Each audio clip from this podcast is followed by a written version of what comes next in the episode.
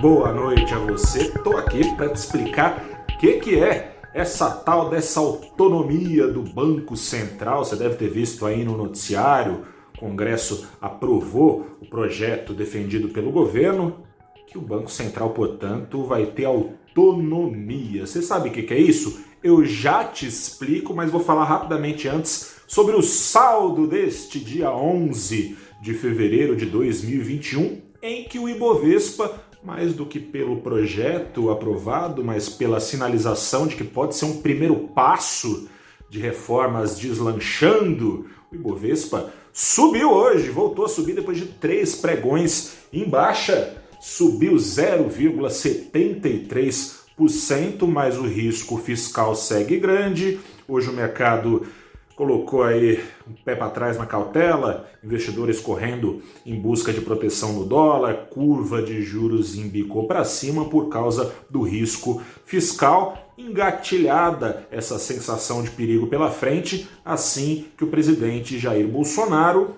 que há 15 dias falou que seria uma, um desastre se auxílios emergenciais voltassem, falou que vão, que vão voltar. É, em março voltam, de acordo com ele, com parcelas, com três ou quatro parcelas, não está explicado ainda como vai ser feito para os auxílios entrarem dentro da conta, do, do teto de gastos. O deputado Lira deu uma intimada aí no Paulo Guedes para fazer caber, que caso ele não faça caber logo, vai vir auxílios por bem ou por mal do ponto de vista das contas públicas, de acordo com Lira, pela urgência da necessidade desses auxílios serem pagos e coisa e tal dólar na contramão do mundo, moeda americana lá fora se enfraqueceu, é, se, é, se enfraqueceu, aqui no Brasil ficou mais cara, mais forte, em 0,31%.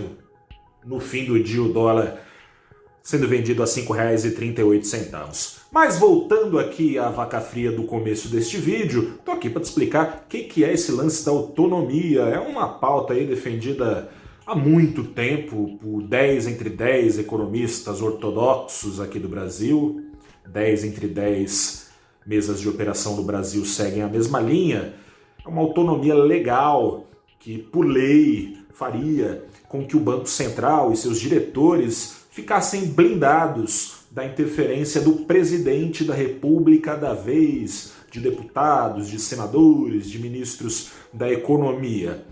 O que foi feito de mudança uh, na prática foi conferir.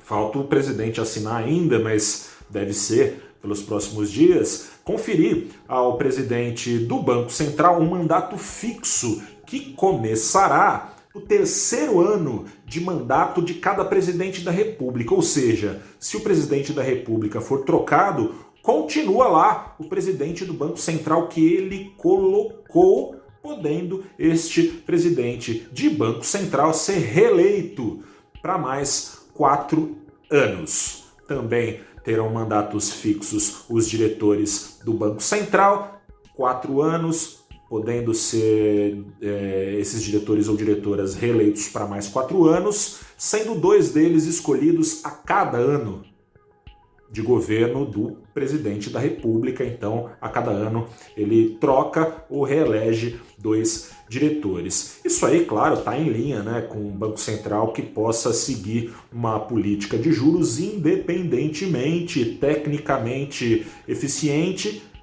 ao largo da política. Né?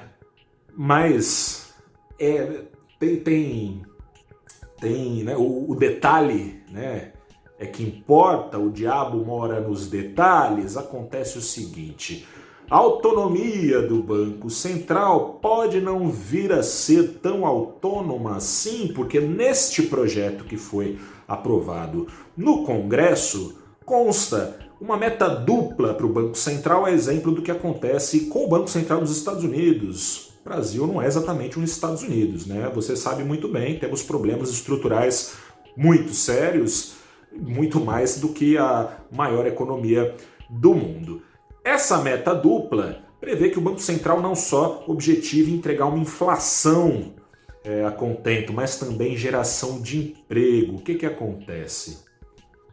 O presidente do Banco Central, por este mesmo projeto, pede é, o status de ministro, o que já é, é o que já pode pressioná-lo via é, medidas judiciais a tomar decisões que não sejam puramente técnicas, mas não é só isso. Como esse presidente de Banco Central pode ficar exposto a pressões políticas e eleitoreiras, ele pode, de acordo com essas pressões, pedindo por mais geração de emprego, que é uma pauta cara em todos os países, aqui no Brasil, sobretudo, já faltava emprego desde antes da crise, falta ainda mais com essa crise, o banqueiro central da ocasião pode ficar, portanto, condicionando decisões de acordo com as pressões políticas pedindo emprego. O que, que isso significa na prática?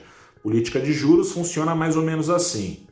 Camarada vai lá e sobe os juros para controlar a inflação, encarece o preço do dinheiro, contém o consumo, contém em contrapartida o crescimento econômico e a inflação é controlada. Se subir juros para controlar a inflação, tendo o efeito colateral de controlar o crescimento econômico, tem o efeito colateral também de agir contra a geração de emprego.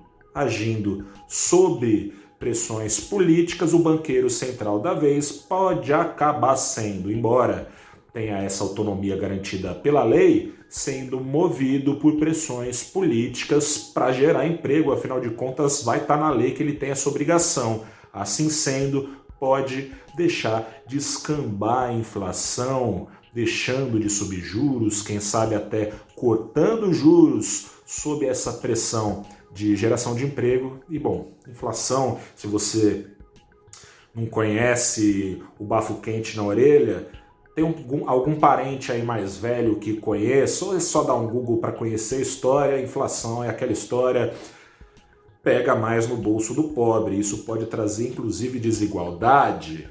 No, o rico, a classe média, recorrem ao mercado financeiro. A gente está num país onde a bancarização é baixa relativamente na comparação mundial, em assim sendo, os pobres, mais pobres, classes baixas não têm acesso ao mercado financeiro e se dão mal com a inflação.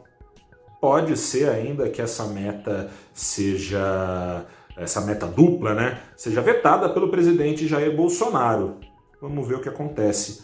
Ano que vem tem eleição, a pressão por empregos continuará alta aqui no Brasil. Entendeu o que é autonomia do Banco Central? Não entendeu? Tem alguma dúvida ainda? Manda para cá sua pergunta, mas acesse também o valorinvest.com para entender.